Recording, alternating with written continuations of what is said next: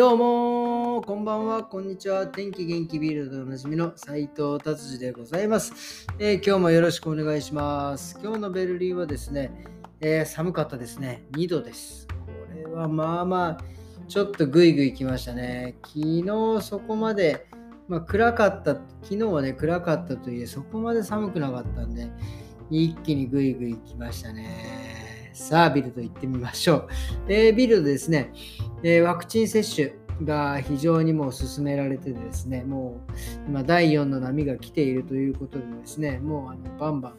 えー、打ってくださいということで、もう本当にあの、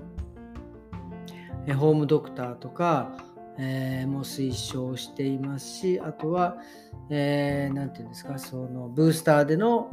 えー、ワクチン接種っていうのも非常に進められています。そして今ですね、ちょっとあの、何て言うんですか、議題じゃなくて話題になっているのが、結局ワクチンの接種をですね、強制するか否かということです。え、オーストリアではですね、今ロックダウンなんですけども、オーストリアはワクチン接種を義務化するということで、非常に、えー、暴動が起きております。もうね、やっぱりヨーロッパっていうのはもうすごいですね、そういう嫌なことは嫌だぜぐらいな感じではっきりえー、させるためになんかそういうデモが起きたりとかして、えー、オーストリアでもそうだしベルギーでもこれはちょっとやりすぎだなとは思うんですけどベルギーでもいわゆるコロナ対策に対しての、えー、問題があるんじゃないかということでですねすごいデモが起きてて車燃やしたりとかもうこれはないでしょう。もうそこまでやったらねただのあのもう暴れん坊ですからねからね。これもやりたい放題ですよ。これは何にも解決しないです。これはね、ただただあの大義名分をね、そういうコロナということにして、暴れたい人が暴れているだけのような感じがして、あまり気分がいいもんではなかったですね。はい。ということで、それでまあだからドイツでもやっぱりワクチンの接種を、ね、強制するかということを話出てるんですけど、やっぱり法的にはですね、やっぱりこれはまあなんかいろんな条件ががあれば、なんかその OK らしいんです。その条件もちょっといまいちちょっと曖昧で僕もよくはわからないんですが、とにかく、えー、強制することはできないという、今のなんかドイツの憲法とか法律ではできないというふうになっているみたいですね。だから、ワクチンを打ってください、なんとかしてくださいとかお願いするのと、あと、まあ、ワクチン打ってないとこれもあれも利用できないし、罰金も取りますよみたいな感じで、えー、ワクチン接種を進めていくという感じなんでしょうね。はい。でですね、なんか、えー、なんちゃら、えー、ブラックマンデー、ブラックマンデー、ブラックフライデーか。ブラックマンデーじゃないか。すいませんね、もうこの辺、こうちょっといまいち曖昧なんですけど、なんかそういうなんちゃらフライデーですね、なんかその電化製品とかですね、いろんなものがこう安くなって、えー、メディアマルクトって言って、まあ、ドイツでも、えー、かなり大手の電気、えー、量販店があるんですけど、そこでですね、なんか1600ユーロぐらいのテレビが、なんか700ユーロぐらいになるっていうとてつもなく安く、えーえー、売るみたいですね。っていうかね、でもね、ここまで安いと、これ一体どうなのとか思いますけど、こんなに安くしちゃったりとかして、普通にこのテレビをね、えー、1600, 1600ユーロで買った人とかは、どういう感じなのかなっていうのをすごく思いますよね。僕も、まあもちろんそのなんか、あ僕はね、あんまりそのブラックフライデーだからとか、セールだから、もうなんか買わなきゃダメっていうのはあんまり僕しないんですね。僕別にそのミニマリストとかそういうのは全くないんですけど、なんか自分があんまり欲しいものないのになんか無理やり安いからって言ってみて買うのは僕はなんかあんましないですがなんか欲しいものがあってたまたまその時に、えーレッツえー、そのセールだったりとかなんかその割引とかだったらね買いますけどでもわざわざ今割引だから買っとくかっていうのはちょっとあんまりしないかな。だからそのなんちゃらフライでもあんまりこうえ、心がワクワクしないんですよね。っていうことです。はい、じゃあ次行きましょう。えー、フランクフルト。で、フランクフルト僕もね、10年いましたけどね、えー、そこでですね、えー、フランクフルトもあまりその、え、コロナの、えー、感染者数が少ないということでですね、えーまあ、マスクと 2G なのかなわかんないです。クリスマスマーケットはやるみたいですね。でお酒も OK みたいで。なんかすごいですね。やっぱりそのドイツでもフランクフルトでは、ね、クリスマスマーケットやるし、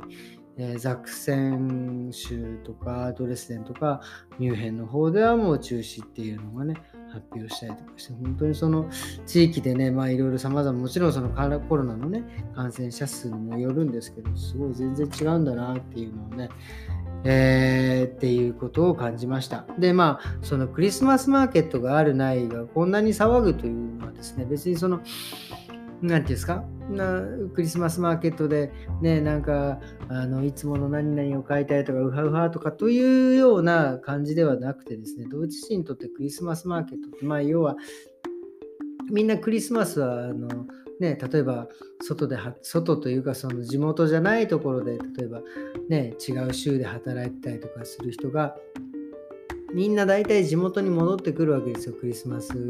付近で。で、まあ、その付近で戻ってきて、で、まあ、自分の地元のクリスマスマーケットとかで行くとですね、その昔の同級生だったりとか、まあ、待ち合わせしてね、そう同級生、同窓会があったりとか、なんかそういう、なんていうんですかね、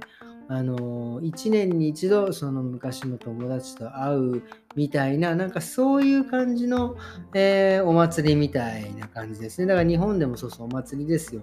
だからうち僕の地元では9月1415っていうのがその地元の神社のですねお祭りなんですけどまあ大体その1415あたりに行くとですねまあ大体みんながいてまあなんかああでもないこうでもないみたいな軽いね同窓会みたいなまあそういうのがね楽しいみたいな感じと一緒でクリスマスマーケットもどうやらですねそういうなんかあの立ち位置みたいな感じでございます。っていうことでですね今日はビルドはこんな感じにしたいと思います。でね今日はねえー、まあ最近ねやっぱりコロナ禍ですけれどまあ、やっぱりその旅行もね、なんかそこまでこうガンガン行けないし、まあ日本にも帰れないっていうお客さんとかやっぱ結構いて、こう家もね、家でもホームオフィスだしとかなんとかだしってこう結構悶々して、悶々とね、やっぱり皆さんしているんですけど、そこでですね、やっぱこう美容院に来てですね、まあちょっとね、あのイメチェンをしたいという人がやっぱりたくさん結構多くてですね、まあ、もちろん僕らからもそういう提案をさせてもらうとですね、あの、すごくね、その、イメージチェンジをしても長いのをバッサリ切ったりとか、もうとにかくこう長くてもちょっとハイレイヤー入れてみるとか、前髪作ってみるとかっていう、そういうことの、えー、チェンジだけでもですね、すごくこうみんなハッピーに、まあ僕もハッピーになるし、客さんもね、ハッピーになって、まあ僕にとってはお客さんがハッピーになってくれることが嬉しいんですけど、なんかそれっていうのはね、本当にこの、あの精神的にもね、僕、なんて言うんですか、えー、すごくいい方向に行くんじゃない、言ってる、言ってるよ、言ってると思います。これ誰かね、あの、学者の人、なんていうんですか、研究者の人、これ、あの、なんか、立証していただけないですかね。髪切ると、あの、精神的に落ち着くみたいな、髪切ると、イメージチェンジすると、うつが治るみたいなことね、言っていただけるとね、美容院も大忙しいんで、特にドイツとかね、北欧とか、東欧とか、ちょっとね、太陽が冬出づらい国ではね、そんなこと言ってくれたらですね、あの、ものすごいこう、うん、バンバン儲かんじゃないかなっていうのをね、誰か発表してほしいなっていうことです。ね、まあま実際ね、僕も例えば、髪切ってもらったりとか、カラーしてもらってもらしてもらうとですね、やっぱまあ1週間ぐらいとかね、まあ下手したらもうちょっとなんかこう、こう気分がいいんですよね。で、しかもその上、こうちょいつもと違う感じで、えー、て言うんですか、スタイリングするとですね、まあ、朝起きて、まあ、頭こう、ちょね、セットして、今日はこんな感じ、いつもと違う感じ、なんか違うもんつけてとかっていうだけで、本当に気分が上がるんでですね、これはもうぜひ、皆さんですね、まあ、まあ、美容院にね、そろそろ行こうかななんて思ってる人はですね、ちょっとこう、イメージチェンジをね、えー、美容師さんに、えー、ちょっと相談してみたら面白いんじゃないかなって気分も上がるんじゃないかなっていうことを、えー、今日は思いました。っていうことでですね、今日はこんな感じで終わりにしたいと思います。それではですね、えまた明日よろしくお願いします。さようなら。